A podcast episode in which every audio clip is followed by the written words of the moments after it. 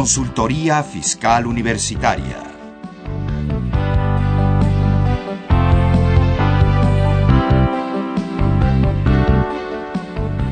Un programa de Radio UNAM y de la Secretaría de Divulgación y Fomento Editorial de la Facultad de Contaduría y Administración. Muy buenas tardes amigos Radio Escuchas, bienvenidos a su programa Consultoría Fiscal Universitaria. Eh, tenemos hoy un tema, más bien la continuación del tema de hace ocho días. Hace ocho días estuvimos platicando de algunos de los aspectos de la reforma fiscal, de la miscelánea fiscal. Por ahí platicamos de que hay una resolución en materia fiscal este, para este año, algunas facilidades administrativas y algunos otros conceptos importantes.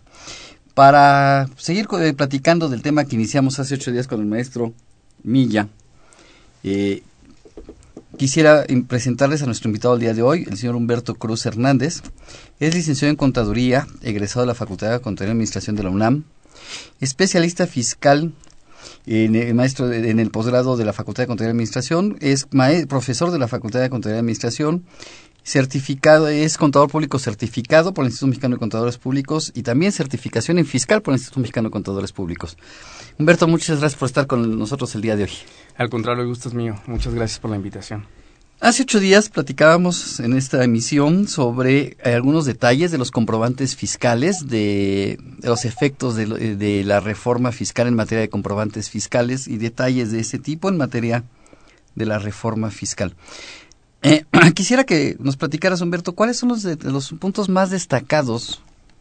Yo sé que la pregunta que te estoy haciendo me vas a decir, Salvador, este, pues, eh, para tocarlo en una hora está en chino. Pero los puntos más destacados o que me pudieras platicar de la miscelánea fiscal. Para empezar, ¿cuándo la publicaron? bueno, la, la miscelánea fiscal fue publicada el el 30 de diciembre de 2013. Nos falló ahora el cálculo, ¿no? Porque todo el mundo decíamos que el 28. Sí, de hecho ya era tradición que fuera el día 28. Y pues bueno, desafortunadamente eh, no cubre en materia de comprobantes fiscales todo lo que nosotros hubiéramos querido respecto de una transición. Eh, pero bueno, finalmente da un, un plazo para poder eh, eh, emitir los comprobantes fiscales ahora bajo el esquema de CFDI. Pero no son para todos. Así es, no es para todos. No es para todos ese plazo, ¿no? Sí, así es. ¿Solamente para quién va a aplicar ese plazo? Sí, bueno, básicamente son para eh, las personas físicas que tengan, eh, bueno, las personas que hayan emitido comprobantes bajo el esquema de código de barras bidimensional en su modalidad impreso. recordemos que, bueno, en algún momento cuando se emitieron ese tipo de comprobantes, se tenían eh, se consideraba que su vigencia iba a ser de, de dos años a partir de que habíamos recibido eh, la autorización. La autorización. Y, bueno, desafortunadamente esos dos años no se van a cumplir. Eh, puede ser que todavía tengamos eh, comprobantes que en su momento se habían considerado que vencían quizás eh, a mediados de 2014. Sin embargo, pues bueno, ahora con la reforma fiscal y con las reglas de miscelánea que se publicaron, eh, esto no, no será posible. Estas personas físicas eh, solamente con ingresos hasta 500 mil pesos pueden seguir emitiéndolos hasta cuándo? Hasta el mes de marzo de marzo. este el primero de abril, en principio, por el día de hoy, sabemos que tendrían que subirse al CFDI. Así es, sí, de hecho, en diversos foros la autoridad fiscal ha mencionado que para ellos el esquema de CFDI es un, es un esquema que para ellos eh, les facilita lo que es la revisión del cumplimiento fiscal. Eh, recordemos que, bueno, que hasta 2013 teníamos dos esquemas. Uno que es de comprobante fiscal digital, que se le conocía como CFD, y el esquema CFDI, eh, comprobante fiscal digital por Internet. recordemos que la diferencia entre estos dos esquemas es básicamente que en el esquema CFD, el que desaparece hasta hasta 2013, hasta 31 de diciembre de 2013, em, la, eh, la, información la tenía básicamente el contribuyente en casa. Es decir, eh, el contribuyente emitía sus facturas, conocía los datos, solamente él conocía los datos de sus clientes, características de los productos, eh, los descuentos que otorgaba. Pero ahora el SAT va a conocer todo. Y ahora el SAT va a conocer todo. Así es, ahora con el esquema CFDI, esta información la tiene que manejar eh, a través de un proveedor autorizado de emisión de comprobantes fiscales o bien a través de algún eh, esquema gratuito. Que eh, sería a través de la página a del través SAT. de la página de internet del SAT. Pero fíjate que yo he estado comentando que la página del SAT eh, eh, se parece a una serie de arbolito de Navidad, ¿no? Sí, así es. Porque prende y apaga, prende y apaga. Está tan, tan cargada de cosas que hay que hacer, que tienen que hacer los contribuyentes a través de la página, que no se está dando abasto. Sí, no es insuficiente. Es insuficiente. Presentación de aviso, al- altas de, de, contribuyente, de eh, operaciones de, de personas que realizan actividades vulnerables. Declaración de personas que realizan actividades vulnerables. Eh, eh, citas, presentación de declaraciones, consulta de, de datos, consulta de expedientes. Es una página, creo que se va a convertir en la más visitada del mundo. Si pudiéramos hacer un rating de cuáles son las páginas más visitadas, yo creo que esta va a ser la más visitada. Sí, así es. Sí, incluso recordemos que el año pasado, en un par de ocasiones, eh, fue imposible presentar el pago provisional.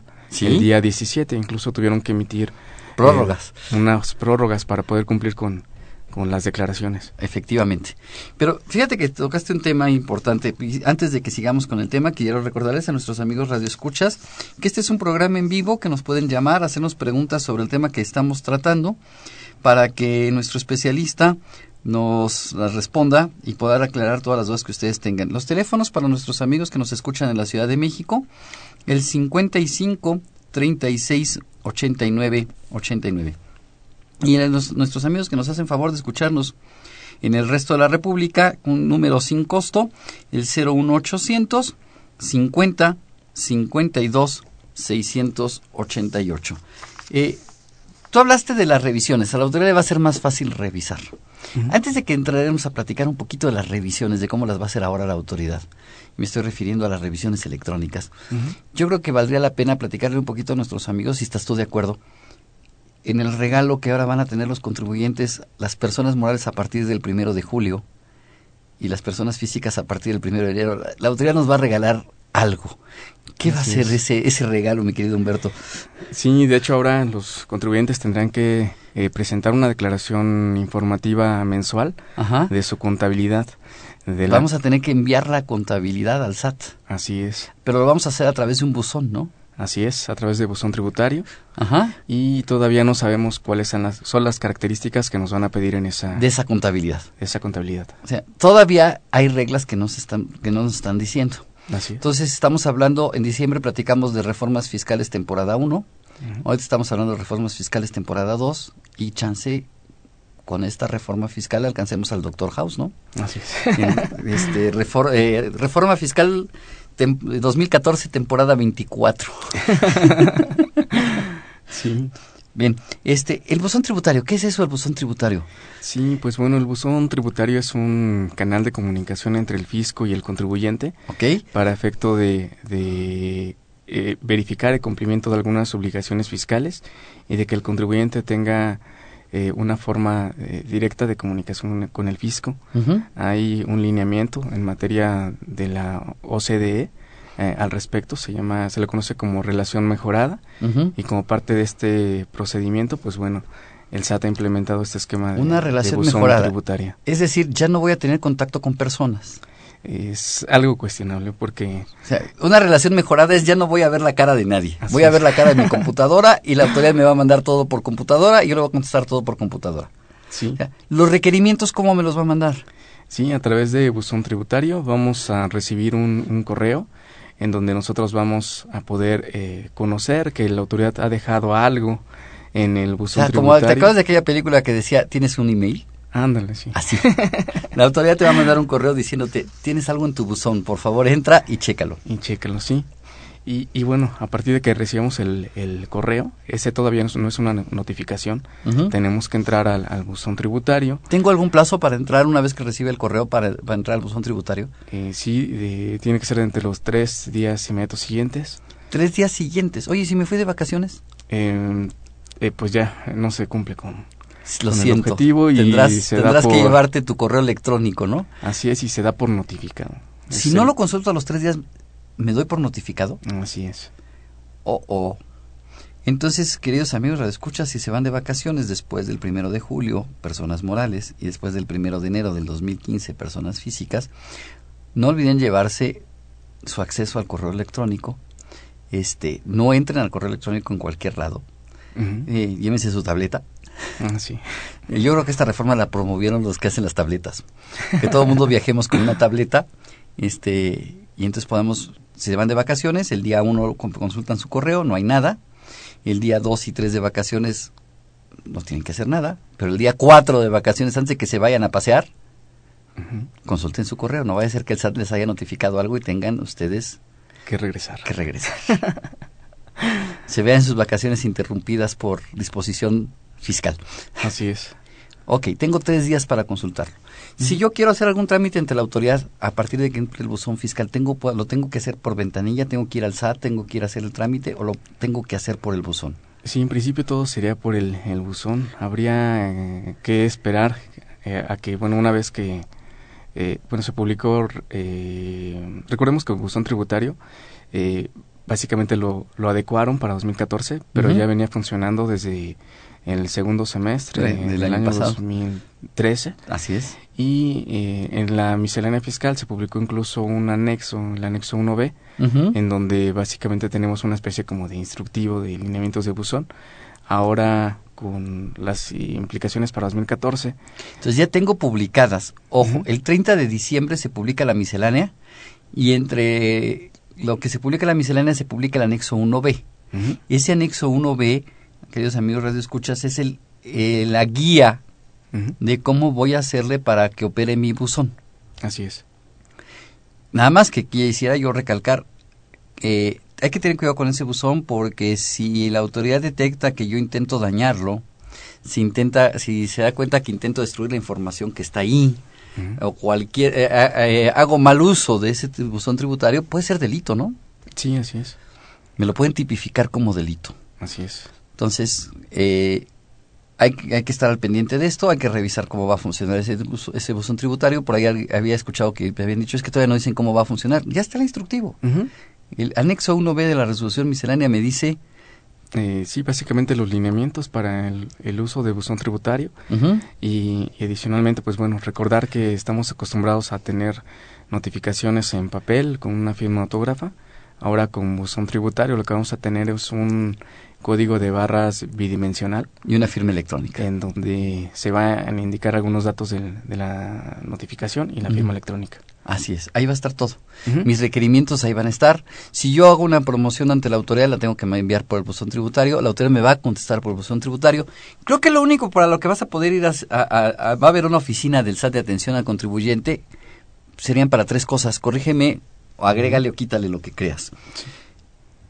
Lo que es asistencia al contribuyente, la asesoría. Así es. Eh, trámite de firma electrónica.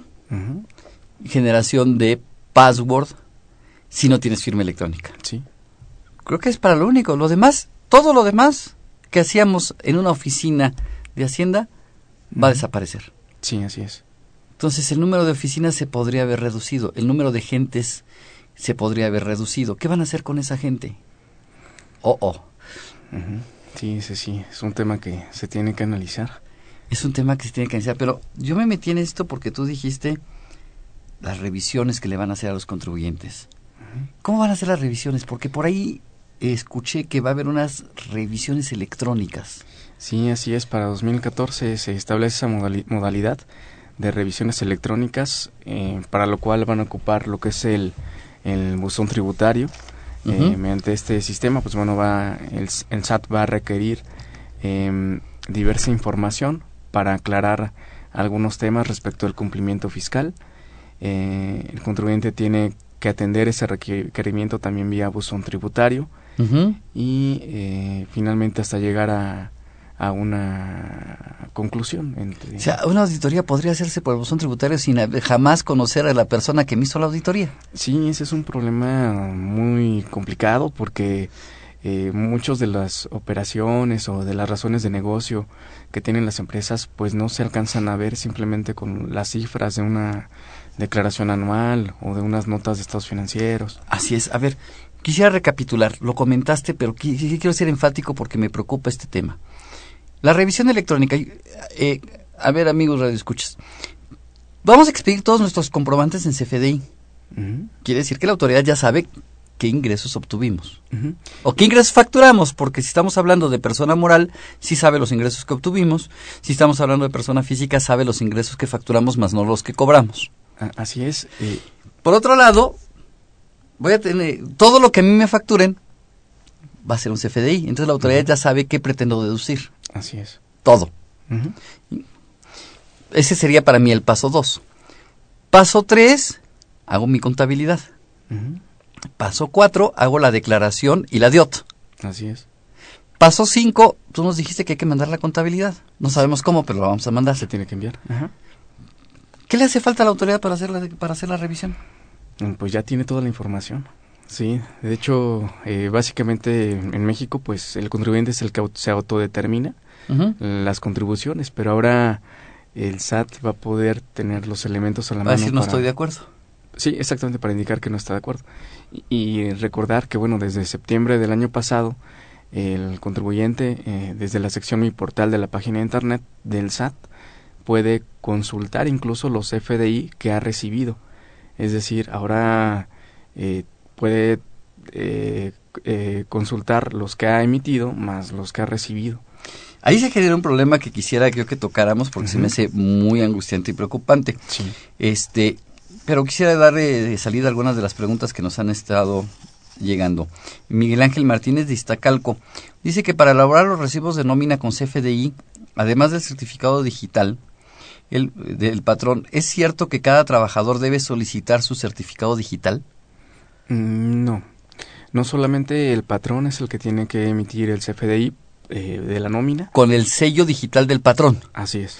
La obligación del patrón es proporcionar, no sé si, si, estoy diciendo algo que no sea cierto, eh, la obligación del patrón es proporcionar al trabajador el XML, el archivo, por vía correo electrónico. Así es. Oye, ¿y si mi trabajador no tiene correo electrónico?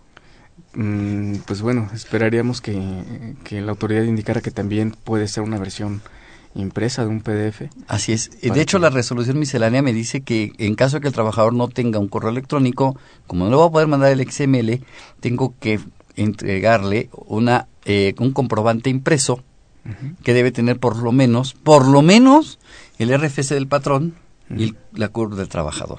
Así es. y, y, de ahí, de esos comprobantes eh, CFDI de nómina, hay que tener eh, mucho cuidado, sobre todo porque el, catálogo de conceptos por los cuales puede recibir remuneraciones el, el, trabajador eh, tiene que estar alineado con los, con los criterios que se están teniendo para efectos de la deducción, por ejemplo, impuesto de la renta, para temas de seguridad social, porque recordemos que básicamente el CFDI de nómina está eh, considerando muchos de, mucha de la base de una propuesta que actualmente está eh, discutiéndose en el Congreso eh, de la Unión respecto de una reforma a la ley del Seguro Social. Del Seguro Social, claro. Este, y quisiera yo recordarles que existe una prórroga a través de la resolución miscelánea para los comprobantes de nómina. Este, y quiero presentarles a alguien que también nos está acompañando aquí, que es víctima del tránsito. Este, alguien muy conocido por todos ustedes, un muy buen amigo, el maestro Raúl Ramírez, que creo que no necesita presentación, yo creo que ya es mundialmente conocido, catedrático de la Facultad de Contaduría y Administración de la UNAM, este y alguien que conoce mucho de este tema de comprobantes fiscales. Mi querido Raúl, este, ¿cómo ves eso de la prórroga para los recibos de nómina y cómo va a funcionar esa prórroga? Antes que nada, buenas tardes y perdón, pero un pequeño accidente aquí en el periférico y pues ya sabes, todo se detiene, ¿no? Entonces, perdón por el retraso, Humberto, este, Salvador, buenas tardes, buenas tardes al público.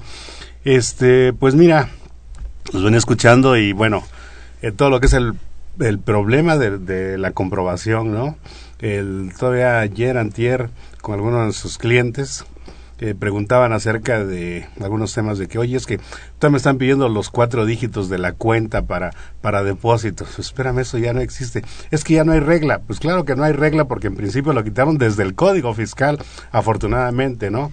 Lo de los dígitos. Y bueno, el comprobante de, de nómina, este pues tiene su, su problemática porque estamos hemos estado acostumbrados siempre a que el eh, cualquier tipo de comprobante normalmente salvo excepciones pero normalmente lo expide aquel que cobra Sí, claro. Y en el caso de la nómina es un caso eh, atípico, ¿no? Porque aquí el que va a expedir el comprobante es el que paga. Sí. Y es un CFDI, ¿sí? También con toda la problemática que tiene porque eh, muchos contribuyentes hoy día ya están, ya lo están expidiendo, eh, pero aún tienen muchas, muchas dudas al respecto.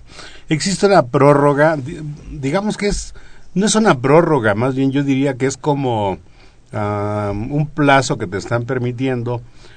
Que tiene un requisito. Sí, el, el hecho es que te... Nosotros tendríamos la obligación de estar expidiendo los comprobantes dentro de los tres días aquel en que sucede el acto.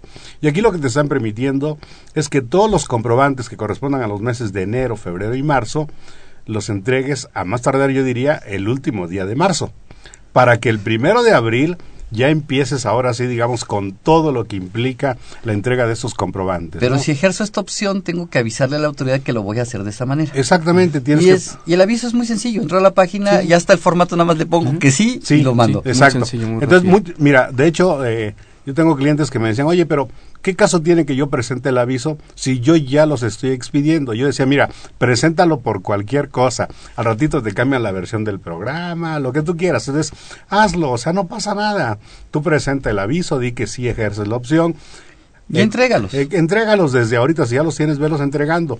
De todos modos, cuando llegue el 31 de marzo, tú habrás cumplido con todas las obligaciones. Y el primero de abril, ahora sí, ya no hay excusa. tengo una segunda pregunta de Miguel Ángel Martínez nos pregunta que si los pagos de salarios mayores a dos mil pesos forzosamente se tienen que pagar por, con cheque medio electrónico, ya no los puede pagar en efectivo. Fíjate que pues es una mala noticia porque efectivamente todos los pagos ahora ya no hay distinción, ¿eh? Todos los pagos eh, que excedan los de los dos mil pesos tienen que pagarse con cheque nominativo, tarjeta de crédito, de débito, monedero electrónico e inclusive hay que recordar que lo que se refiere a combustibles no importa el, el importe, ¿eh? ahí ni siquiera tienen que ser dos mil pesos, es al revés. Ahí es desde cualquier cantidad la tienes que pagar con esas formas. Este, tengo varias preguntas que van a lo mismo y, y es referente a algo que tocamos hace ocho días. Hace ocho días estuvimos platicando aquí sobre un tema eh, que está preocupando mucho.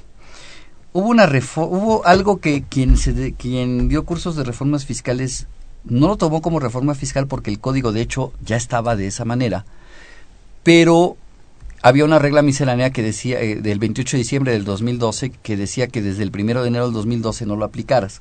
Me estoy refiriendo y quisiera volver a tocar el tema muy rápido porque ahora toca, le dedicamos prácticamente un programa hace ocho días, pero volverlo a aclarar. Eh, me dice el Código Fiscal de la Federación que cuando yo emito un comprobante y no me lo paguen en el momento, yo tendría que emitir el comprobante a ver si estamos ciertos, si, si coinciden conmigo. Y además, para aclararlo, porque además esto se está generando muchísimas fricciones entre los contribuyentes. Si yo emito el comprobante en este momento, pero tú no me lo vas a pagar en este momento, como no sé si me lo vas a pagar con cheque efectivo, transferencia, tarjeta de crédito, tarjeta de débito, en la fracción séptima del 29A de código señala que debería expedirse el comprobante eh, describiendo la mercancía que estoy vendiendo, pero sin desglosar IVA, haciendo el importe total de la operación sin desglosar IVA. Y cuando vengas y me pagues, entonces emito un segundo comprobante y ese segundo comprobante, que podría ser por el total de la operación o a lo mejor me pagas nada más la mitad, en ese segundo comprobante sí pongo que me lo pagaste con cheque, transferencia y en ese hago referencia al comprobante con el que me vendiste la mercancía, al importe total de la operación y en ese te desgloso el IVA, pero solamente la parte que me estés pagando. ¿Qué opinan, Raúl? Mira, eh, la, disposición del código no está redactada exactamente eh, como tú lo mencionaste. Eh, no, o sea, no es por poner duda en tus palabras, sino a lo que me refiero es que el, el código fiscal se refiere a cuando te lo pagan en parcialidades, que yo, que yo lo entiendo de la misma manera que tú lo acabas de hacer. O sea, no es solamente si me pagas en más de un pago, el monto total, sino que inclusive cuando no me lo pagues en el, momento, cuando no sea una operación de contado, pues.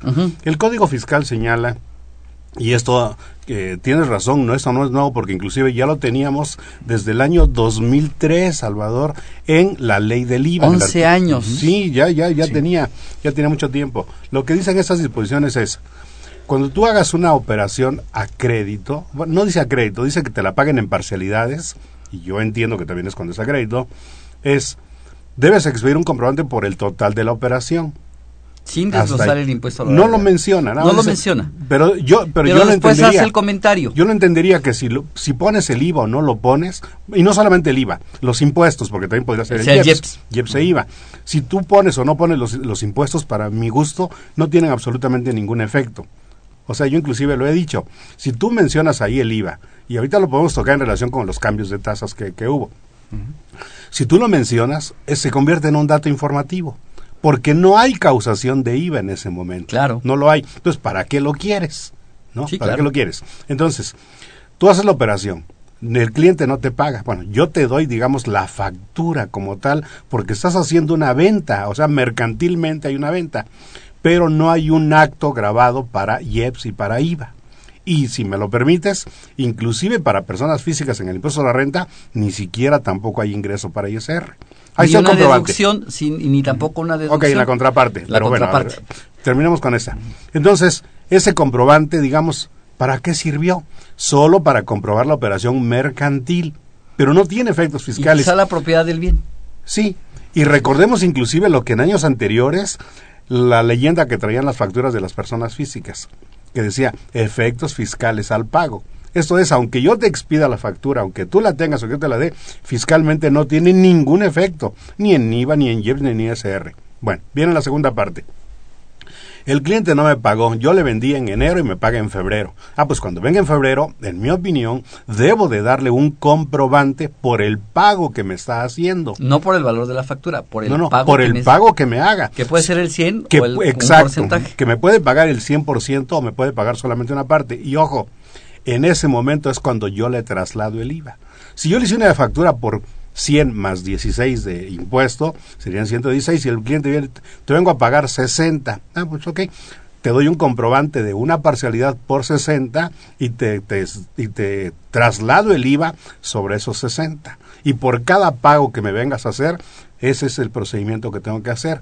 De hecho, Salvador, si, Humberto, si ustedes recuerdan, esto ya existía desde cuando eran los comprobantes impresos por impresores autorizados, Sí. que tenían que mandarse. Esos comprobantes son más, en mi opinión, fiscalmente son mucho más importantes que la propia factura.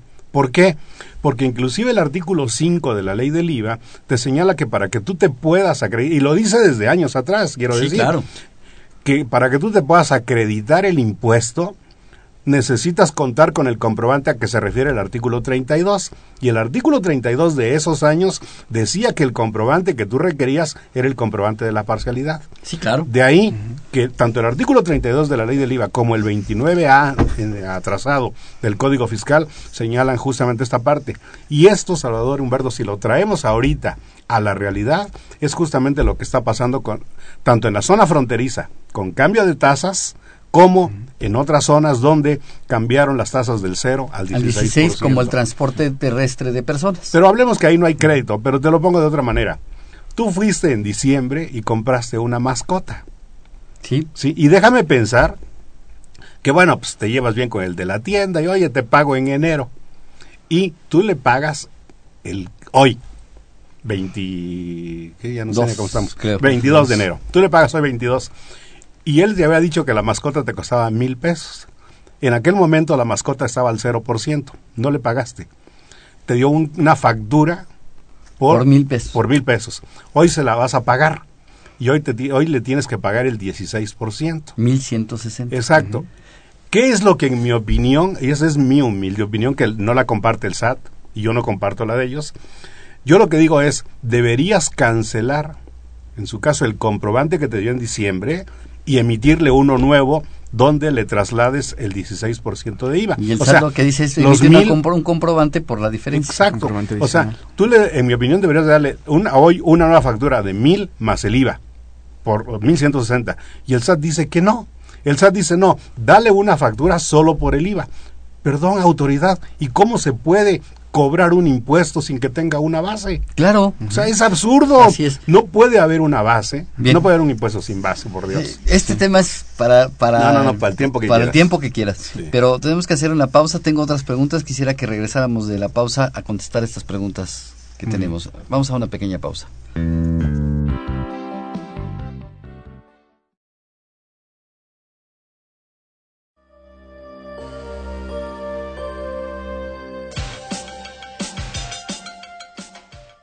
Recuerde, el estar a la vanguardia en materia fiscal no es cuestión de suerte. Por ello, la Facultad de Contaduría y Administración le ofrece actualización en los rubros jurídico, laboral y contable financiero.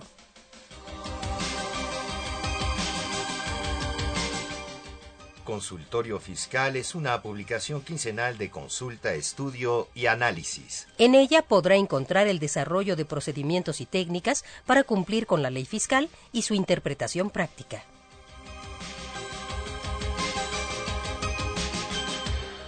Adquiérala quincenalmente en puestos de revistas y librerías de prestigio. Y como parte de nuestras reformas, ahora las suscripciones podrán hacerse directamente en la Facultad de Contaduría y Administración a los teléfonos 56 16 13 55 o al 56 16 77 55.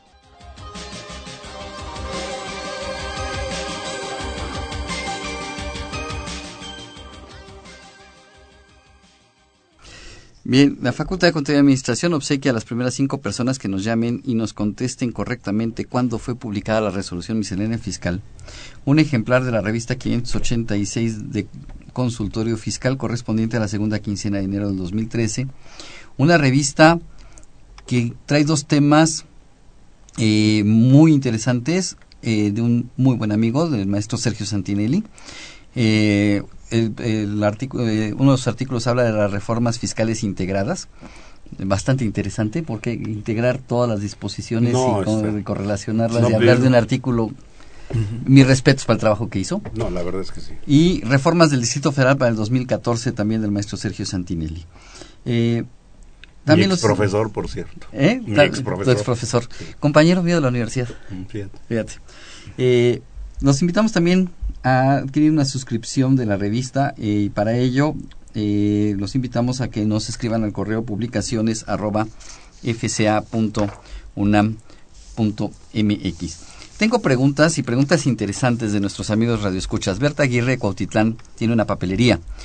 Dice que cómo va, cómo va a hacer ella sus pagos cuando antes era repeco. Que si le podríamos explicar cómo es eso de que no vamos a pagar en un año y que por favor y, que, que tiene un problema porque sus proveedores no le quieren dar factura. ¿Que qué hace? Híjole.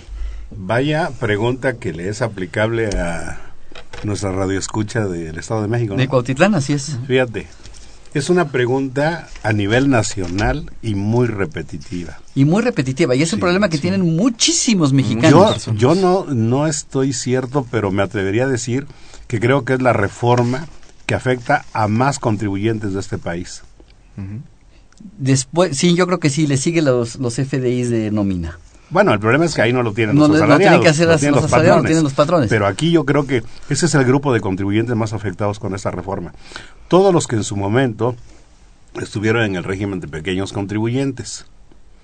Y que bueno, viene una reforma terrible donde les dicen se acaba el régimen, es más, ni siquiera hay régimen intermedio. No hay transición. No hay transición. Y te vas directamente, ¿no? A lo que es el régimen general, a tributar como cualquier. Pero para eso te creo prácticamente un pseudo régimen, que es un régimen de incorporación, que es una transición entre uno y otro, pero finalmente tienes todas las obligaciones de un, casi todas las obligaciones de un contribuyente del régimen general. Sí, digo, salvo algunas excepciones, pero es prácticamente lo mismo. Bueno, la primera pregunta es, ¿cómo es eso de que no va a pagar impuestos? Bueno, efectivamente, la propia ley del impuesto sobre la renta en su reforma estableció que por el primer año que la persona tribute en este régimen, y en este caso, pues van a ser todos los que se incorporen este año, ya sea porque venían en el régimen de pequeños o porque por primera vez estén abriendo un negocio, efectivamente no pagarán impuestos sobre la renta. Lo van a tener tienen que determinar. Sí, lo van a tener que calcular, o sea, van a tener que cumplir con todas las obligaciones formales. Contabilidad, expedir comprobantes, obtener comprobantes. Exactamente. Que tengo una facilidad para expedir los comprobantes. Sí, no importa, pero bueno, la obligación existe, ¿no? Con todas las facilidades que quieras, pero tienes esas obligaciones. Tienes que llevar una contabilidad, tienes eh, todo lo que, lo que dijiste. Y a cambio de ello, te dicen no pagues un peso de impuestos sobre la renta por tu primer año. El primer año puede ser este año, que es para todos, pero también podría ser el año siguiente. O el 2016. Claro, si tú abres tu negocio en el 2017 y la ley sigue como está ahorita, bueno, pues no pagarías entonces también ese primer año impuestos sobre la renta. Esa es la, la primera, la primera respuesta. Pero las obligaciones formales las tiene que cumplir. Luego podemos hablar de lo que ahora se están echando para atrás. ¿Por qué? Porque primero te dijeron que está bien no pagabas impuestos sobre la renta pero tenías que pagar IVA y en su caso tenías que pagar IEPS, en su caso, ¿no? Bueno, ahora aparece un estímulo, ¿no? Sí. Diciendo, IVA tampoco vas a pagar por el primer año. ¿Cuál es la con ah bueno y el y el IEPS, el Impuesto Especial de Producción y Servicios que se causaría en algunos casos tampoco lo vas a causar o tampoco lo vas a pagar, tampoco lo vas a declarar. ¿Cuál es la condición? La condición es solo véndele al público en general. Esto es, no expidas un comprobante con requisitos fiscales, o sea, con el famoso... El IVA desglosas. No desgloses el IVA, ¿no? No identifiques básicamente a tu cliente, no anotes en su comprobante su RFC, porque si haces eso, dejas de operar con el público en general. Aquí hay una cosa absurda, Resulta que la ley del impuesto sobre la renta solo le permite entrar al régimen de incorporación fiscal, solo le permite a dos grupos de contribuyentes, que son los de actividades empresariales, o sea, los comerciantes, y en su caso a los que presten servicios, pero también comerciantes, ojo, no profesionistas. Y el decreto de estímulos habla inclusive de los arrendadores de muebles. Ojo, el arrendador de muebles también es comerciante, pero no vende, no, vende, no enajena bienes, ni presta servicios. Y sin embargo el decreto habla de ellos. Y esto es absurdo, porque desde que existía el régimen de pequeños contribuyentes, los arrendadores de muebles no podían estar en ese régimen. Entonces, ¿cómo es que ahora el estímulo, el, el decreto de estímulos emitido por el señor Peña Nieto, cómo es que dice que los arrendadores de muebles tampoco van a pagar esto? Si la propia ley no les no los no les permite está yendo más allá de la ley sí exacto totalmente totalmente. Entonces yo sí pediría ahí que en todo caso pues hagan una aclaración eh, por lo menos en regla de resolución miscelánea diciendo que los arrendadores de muebles y cuando hablo de muebles bueno pues estoy quitando solamente lo que son eh, con, terrenos y construcciones eh, y todo lo demás la gente que renta sillas mesas eh, computadoras etcétera personas físicas a ellos digamos que el decreto de estímulo los está, les está dando el beneficio, pero por ley no lo estarían. Bueno, en conclusión, este estímulo lo que hace es que les permite no pagar el IVA ni el IEPS por ese tipo de operaciones. Pero fíjate que para nuestra amiga eh, Berta Aguirre, eh, que no le quieren eh, facturar donde compra, ella tiene la obligación de llevar una contabilidad de sus ingresos y sus deducciones, sus compras. Entonces, eh, si no le quieren facturar donde compra, pues la única solución es cambiar de proveedor. yo lo digo fácil, me va a decir eh, nuestra querida amiga Berta, Salvador, es bien fácil. Sí, pero este, si cambias de proveedor a lo mejor me cuesta un poco más, ¿no? Puede ser, pero también fíjate que hay otra solución y esta, digo, no es muy, eh, muy halagadora, pero finalmente existe. Cuando tú le compras a un proveedor, quien quiera que sea, y no te quiere expedir el comprobante, y es más, si tú te identificas fiscalmente y no te lo quisiera expedir con requisitos fiscales, tú podrías demandarlo. No puedes denunciar, hay un teléfono. Pero también puedes demandarlo. puedes demandarlo y lo puedes denunciar. y hay un teléfono del SAT para ello, ¿no? Exacto. ¿Y sabes 800 Infosat. Y sabes qué? que el SAT estaría feliz de que tú lo denunciaras. Sí. Porque se iría sobre él. Y le repito a nuestra amiga Berta para que denuncie a sus proveedores 01800 Infosat. Infosat. Sí, de hecho cuando hace la, la denuncia prácticamente es muy poco tiempo en el que van a revisar el cumplimiento en materia de comprobantes fiscales. De ese, de ese contribuyente. sí, por parte del SAT. Sí, el SAT estaría encantado de que los denunciara. Y ahora, lo que es absurdo es, pues, ¿por qué el proveedor no, les, no le querría expedir el, el comprobante? ¿Cuál sería la razón? A menos que aquel proveedor... También quiera hacer régimen de incorporación, y quiera venderle solamente al público en general y diga, se te expido el comprobante, pero sin desglosar el IVA. ¿Que ¿Cómo le llama el fisco? ¿RIF? RIF, RIF, ¿no? Y hay otros que le dicen reinco, ¿no? pero, pero, bueno, vamos a quedarnos con el, del, con el, del SAT. pues sí, porque finalmente es el que va a prevalecer. ¿Qué es el RIF? El RIF. Este, Humberto, eh, María de Lourdes Santos de Cuauhtémoc tiene una dulcería. Dice que fue repeco. Escucha esto. Vende comida chatarra, papas, aguas, sándwiches. Ahora, como mi- ¿cómo pago mis impuestos? Me dijeron que debo pagar impuestos por refrescos y papas. Vende aproximadamente, dejemos el importe para no estarla ventaneando, y por seguridad, una cantidad pequeña de ganancia al mes. ¿Cómo va a pagar sus impuestos? Aquí yo creo que se está enfocando sobre el IEPS, ¿no? El IEPS, sí. Sí, así y el IVA, ¿eh? Y el IVA. En caso, en algunos Sí, casos. En algunos casos. Los refrescos, que- por ejemplo. Sí, recordar que el IEPS es parte de la base de IVA y a su vez Es otro impuesto. Es otro impuesto. Pero la comida chatarra está causando un impuesto adicional, un 8%. Sí, así es. hay y ella lo vende al público en general. ¿Tiene que cobrar ese impuesto? No. Eh, no. Hay que- primero hay que recordar otro detalle, y es que cuando dijiste que se trata de una persona que tiene una dulcería, Ajá, por eso ojo, lo- no es solamente por la comida chatarra, Mm, También de no, muchos de los dulces, Botanas. muchos de los dulces y las botanas y todo ese tipo de cosas que estarían causando el IEPS Qué por bueno ley. que dijiste botanas, porque aquí he vacilado yo mucho en mis cursos. Ya no me puedo botanear a nadie, porque me van a decir, Salvador, me acabas de botanear el 8% de la botana. Está bien. Estoy Este, botaneando ahorita sí, a la disposición. Hay, que- hay que recordar, hay que recordar que por ley se graba todo ese tipo de productos. Hay algunas excepciones, pero en el caso concretamente de, de este contribuyente, no debería de preocuparle el IEPS. No. No debe preocuparle, bueno, va- varias razones. Una de ellas, en principio, otra vez volvemos al tema, se están echando para atrás las autoridades, que están quitando el IEPS en algunos de estos, muchos de estos productos. Lo están quitando. Dos, si fuera un producto por el que no le quitaron el impuesto, no estaría obligada ella a pagar ese IEPS a la autoridad. ¿Qué quiero decir con esto? Cuando ella le vende al público general, al consumidor, el, el impuesto se lo está trasladando vía precio de venta. En consecuencia, no tendría que declarar ese impuesto, simplemente lo cobra, lo convierte en un ingreso para el impuesto sobre la renta y se acabó. Porque el IEPS que le cobraron a ella se formó parte de su costo. Exacto, Mm, haga de es. cuenta, haga de cuenta usted, usted radio escucha, que es lo que mismo que pasa con las gasolinas. Usted va, paga un litro de gasolina y ahí le trae todos los impuestos y nunca se lo desglosan, ni la gasolinera hoy día ya tampoco lo, lo, lo paga. O usted eh, compra una cajetilla de cigarros, una botella de licor, pasa exactamente lo mismo. Las tiendas que te venden las botellas de licor, que tienen las cajetillas de cigarros, no declaran ese impuesto porque lo llevan incluido en el precio. Es exactamente lo mismo que le pasaría a este contribuyente. Así ya va es, incluido de en el cierta precio. forma sería un impuesto que va oculto en el precio, ¿no? Sí, de hecho Así esa es es. la idea de, de los impuestos indirectos, que cuando van al público o al público consumidor vayan ocultos y que el público no sepa cuánto está pagando de impuestos. Si el público supiera, bueno, a todos modos pasaría. No puede ¿Cuál- saber. No, en, en- en una, en En un, un litro- comprobante. En una botella de licor, de ron, una de brandy. cajetilla de cigarros. Bueno, también. de cigarros, sí.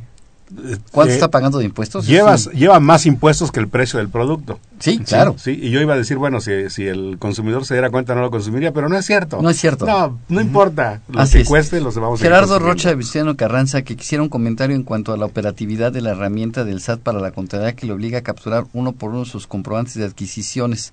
¿No, es- no es suficiente la declaración de, de operaciones con terceros? Es, ahora es al revés.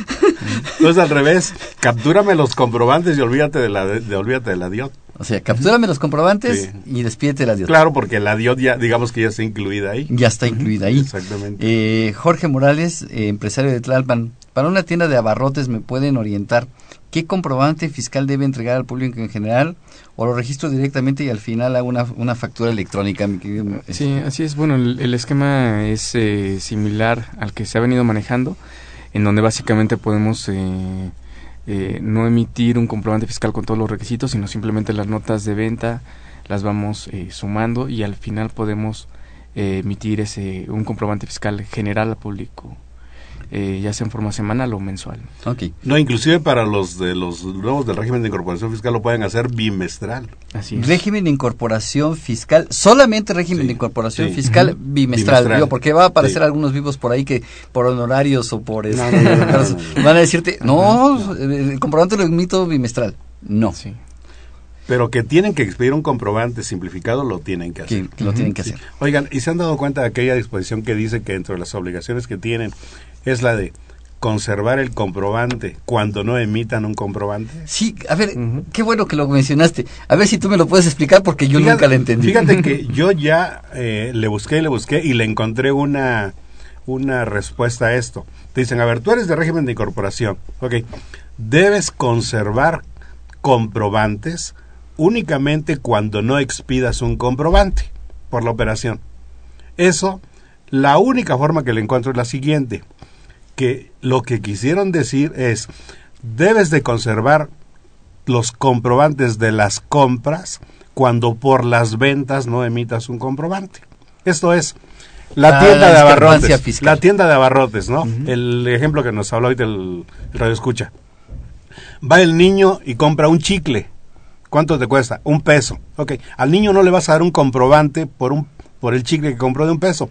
Pero tú como vendedor tienes la obligación de conservar la factura con la que compraste los chicles. Entonces, conserva el comprobante cuando por la operación no expediste uno. Eso es lo que yo entiendo y es la única respuesta que le, puedo dar. Ana Guillén y Gustavo Madero, jefa de nóminas, este, referente a un comentario que tú hiciste, que dijimos que eh, se, tienen tres días para emitir el comprobante, que si le podemos dar el fundamento legal y en qué caso se puede cancelar un CFDI de nóminas. Pues yo creo que cancelar el CFDI de, nóminas, si tiene un error, emití un comprobante y me doy cuenta que después de que lo emití encontré un error, pues como cualquier factura, ¿no? como cualquier otro. Como cualquier. Sí, le pusiste más del RFC. Eh, o le puse que había sido pagada en efectivo cuando la pagué con transferencia y no me di cuenta porque pues estoy empezando y pues nunca me pidió, nunca encontré dónde se le ponía y el programa por default dijo efectivo. La autoridad ya sabe que se lo pagué en efectivo, entonces tendría yo que cancelar el comprobante, ¿no? Sí, sí, lo que sí es que todavía, eh, digamos que eh, al ser los lineamientos en materia de comprobantes del CFI de nómina, un complemento. O sea, digamos que para las personas que están escuchando, el complemento es básicamente unas características adicionales al comprobante fiscal, el CFDI. Em, eh, seguirían, eh, desde mi punto de vista, las mismas reglas de un CFDI normal. no hay reglas particulares para cancelar un CFDI de nómina, pero aplicaría las reglas generales del anexo 20. Así es, cancelo el comprobante y lo vuelvo a emitir. Sí, lo, lo, que sí es que es bien importante que, que ahora, pues bueno, se tengan estos comprobantes fiscales porque eh, hasta 2013 pues, no era un requisito tener eh, un recibo de nómina firmado para poder efectuar la deducción de la nómina y ahora sí. Ahora, ojo, el, el recibo, el comprobante fiscal de la nómina va a estar firmado por la firma digital, del, con el sello digital del, del patrón, por lo tanto lleva una firma del patrón. Eh, mi obligación es enviárselo al buzón tributario, al, perdón, al buzón tributario, al correo electrónico del trabajador. Es. importante. Tengo que entregarle ese correo, ese comprobante por correo electrónico, porque además es un requisito de deducción. Sí, pero lo absurdo es que ahora también te digan que también lo debes eh, eh, emitir impreso. Sí, claro. Para el trabajador. Pero fíjate, tu obligación es expedirlo impreso para entregárselo al trabajador, pero también te aclaran, pero no tiene validez fiscal. No. Entonces, a ver, espérame, ya no entendí. Así es. Ya no entendí. Sí, un comprobante fiscal, la impresión de un comprobante fiscal, la regla general es, eso nada más demuestra que existió, pero no es un presume no tiene la existencia, ¿no? ¿Qué no se supone que justamente la intención de dejar la impresión era todos los digitales? Ahora resulta que en materia de nómina debes expedir los dos. El, digital, el, electrónico, el electrónico y el papel. Y el, el papel, porque obviamente que el trabajador necesita el de papel. Pero se lo mando a su correo electrónico. Pero yo tengo una, gran pregunta. ¿Y, qué hago con la, en materia laboral? ¿Cómo demuestro Exacto. que el trabajador me firmó que estaba de acuerdo con eso? Sí. ¿El mandárselo a su correo ya quiere decir que el trabajador está de acuerdo? No. Sería nada más para Tengo que imprimirlos para después pedirle al trabajador que me lo firme y conservar el papel firmado. Así es. Sí, este y eso genera problemas. Este nuestra querida Ana eh, maestro Raúl nos está haciendo favor de buscar el fundamento mientras no quiero decir que ya lo quitaron y solamente lo dejaron mediante reglas de carácter general, sí la fracción 5 del artículo 29 eh, del código eh, quitaron lo de los tres días fíjate. Sí. Pero lo quitaron desde el código. Así es y de, acuerdo al código tiene que expedirse en el momento. Sí. En estricta teoría tendría yo que emitir el comprobante en el momento en que ahora por Dios está haciendo un trabajo espantoso y estoy viendo em, empresarios que me hablan a las once y media de la noche. Salvador, no puedo timbrar hoy, pagué la nómina, tengo que expedir el comprobante hoy. angustiadísimos porque no lo pueden emitir en el momento. O sea. Yo creo que estos primeros meses, como bien dijo nuestro Raúl, digamos que sí a la opción, todos. Y si ya lo estamos emitiendo, hagámoslo, pero para evitar el problema de tenerlo que enviar en el momento, en lo que estamos aprendiendo, ¿no? En esta etapa de aprendizaje. Diego Olvera, de Gustavo Madero, comisionista, dice que es persona física, que cómo va a llevar su contabilidad, que si va a tener que hacer asientos contables de cargo y abono. Sí. Este, porque él, él, él, eh, como comisionista, ¿qué va a hacer? Tiene que expedirle los FDIs, que cómo va a subir su contabilidad al SAT. Pues estas preguntas, esta, la, la pregunta de cómo va a subir su contabilidad al SAT, pues esa la tenemos todos. Sí, bueno, eso, mientras no publiquen las reglas aplicables, pues no sabemos. Así es. Pero respecto de su contabilidad, este señor comisionista, quiero dar la mala noticia de que esto no es nuevo para usted. Para usted como comisionista, la contabilidad tenía que a- a- la tiene que venir haciendo desde que es comisionista. Con Excep- cargos y abonos. excepto en dos casos, que las comisiones se las pagaran por la vía de los salarios como asalariado como tal, Con seguro social y... sí, sí, sí, o que se lo pagaran como comerciante, pero por la vía de los asimilables. Cuando son asimilables, entonces ya no estaría en el supuesto de tener que llevar una contabilidad. Pero ojo, Pero si no son ninguno de estos, entonces... y ojo, cuidado si estaba expidiendo un recibo de honorarios, ¿eh? Cuidado. porque eso no tiene absolutamente nada que ver con comisiones. Así es. Dice que qué retenciones de impuestos y en qué porcentajes le deben retener las empresas. Pues sigue vigente lo del IVA, ¿no? la retención de. IVA a comisionistas, Sí, dos, es dos terceras partes, y impuesto sobre la renta no tiene por qué tiene, retenerle. No tiene, no, no, No. tiene. No hay retención. Eso quiere decir que no le están pagando por asimilables. Porque Que le están IVA. pagando por honorarios, En consecuencia, la contabilidad tiene que manejar desde, ahorita por lo menos desde cinco años atrás. ¿eh? Sí, contabilidad de cargo y abono. Oye, para Sí. retomar más el tema de lo que yo había dicho los tres días, bueno, ahora está peor entonces, porque entonces ahora ni siquiera tienes tres días, ahora es en el momento. El comprobante sí. se expide en el, El momento, momento de- eh, que se que se dé el, el acto o actividad o la situación. ¿A qué me refiero? Te vendo ahorita la computadora que tienes sobre la mesa, mi querido Raúl. Ahorita tengo que expedirte el comprobante. Sí, fíjate que inclusive la fracción 5 la cambiaron totalmente del artículo 29 y lo voy a leer textual, dice, una vez que el comprobante fiscal por internet se le incorpora el sello digital del SAT o del, en su caso del proveedor, deberán entregar o poner a disposición de sus clientes a través de medios electrónicos que disponga el citado órgano el comprobante. Eso es, yo- ahorita te vendo, ahorita te lo debo entregar. Está peor, ahorita te pago la nómina. Ahorita, te lo entrego, ahorita sí. te vendo, ahorita Sí. te entrego, ahorita, Ahorita me te pagas, cobro, ahorita me pagas, ahorita te, te Sí, entrego. sí. Pero es, right now, oye, yo no me enteré que me pagó mi cliente, estuve, me pagó el viernes, pasó sábado, domingo, lunes fue día festivo, el martes llego y me doy cuenta que me pagó el cliente, Pues ya no entregué día. el comprobante en el momento. Pues no. Ujú, sí, no. Eh, nos queda muy poco tiempo. Tengo dos preguntas. Quisiera darles curso, entonces quisiera que les contestáramos este, lo mejor que podamos, pero lo más ágil posible. Eh, Graciela Vera, de Cuautitlán, empleada. ¿Qué pasa si tengo eh, una firma electrónica caduca? No hay citas en el SAT para re- este, renovarla y en la página de internet la herramienta no funciona. Pues yo diría acuda personalmente y. sí. Eh, sí. Pero no te están atendiendo sin cita para fiel, ni siquiera para renovación, porque ya tuve el caso, ya hice esa recomendación, me dijeron no, que genere la cita. Eh, mi querida amiga, puede eh, hacerlo en cualquier este, oficina del SAT que, de cualquier parte de la República. Le invito a que revise probablemente Cuernavaca. Eh, ayer tuve ese caso y tuve que mandar un contribuyente en donde sí hay citas, de una vez le digo, en Tuxtla Gutiérrez, Chiapas, después de recorrer, después de recorrer varias administraciones de- del país. Última pregunta para podernos despedir, Marcelina eh, Dama de Miguel Hidalgo. Hay un cliente con un puesto en la central de abastos, tributa como repeco y le solicitaron dos facturas. eh, pasó al régimen intermedio, Mm, puso régimen intermedio, no, ya no hay régimen No. intermedio. Puede tributar en el nuevo régimen. Sus ingresos son más de 500 mil pesos. Si no rebasa los 2 millones de pesos en el 2013, sí, puede entrar al régimen de incorporación en el 2014. Adiós al régimen intermedio, adiós al régimen de pequeño. Sí, y recuerda que tiene que presentar un aviso a más tardar en enero de este año. Así es. Este, ok, si sus ingresos no rebasan de 2 millones de pesos, sin problemas. Pero tiene que- hay que aclararle que esa persona no puede tener ningún otro tipo de ingresos. Mm. Porque dice la disposición únicamente. Si se ganó un premio. Si se ganó un premio, se obtuvo intereses del banco. Fíjate que yo ahí, yo, yo ahí desde el año pasado lo he interpretado de otra manera, que es otro tipo de ingresos, pero que no sean del mismo capítulo, o sea, honorarios. ¿eh? Honorarios. Pero el SAT tiene otro criterio. Tiene otro criterio. Bien, no nos queda más que despedirnos eh, y darles las gracias. La Facultad de Contaduría y Administración invita a su programa de televisión fiscal.com en su horario de costumbre todos los jueves de 9 a 10 de la mañana. Ahora a través de los canales 13 y 16 de la cadena EduSat, así como por el, sitio de internet mirador.coed.unam.mx o bien las retransmisiones en el mismo sitio.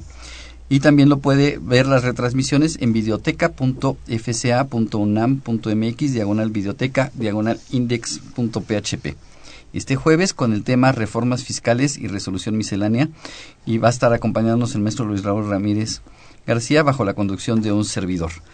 Eh, los invitamos a nuestro programa de la semana próxima con el tema, vamos a seguir, reformas fiscales y resolución miscelánea.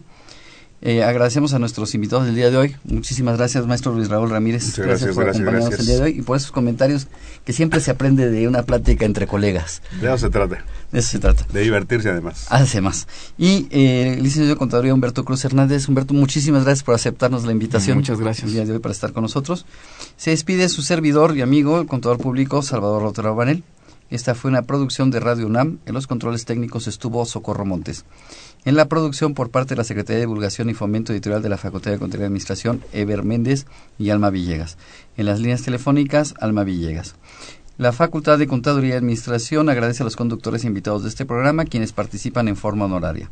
La opinión expresada por ellos durante la transmisión del mismo refleja únicamente su postura personal y no precisamente la de la institución. Muchísimas gracias, buen provecho. Espero no les haga daño la plática y nos escuchamos el próximo miércoles. Hasta la próxima.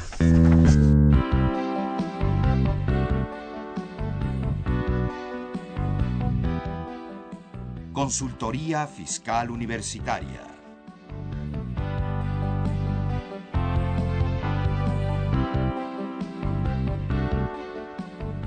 Un programa de Radio UNAM y de la Secretaría de Divulgación y Fomento Editorial de la Facultad de Contaduría y Administración.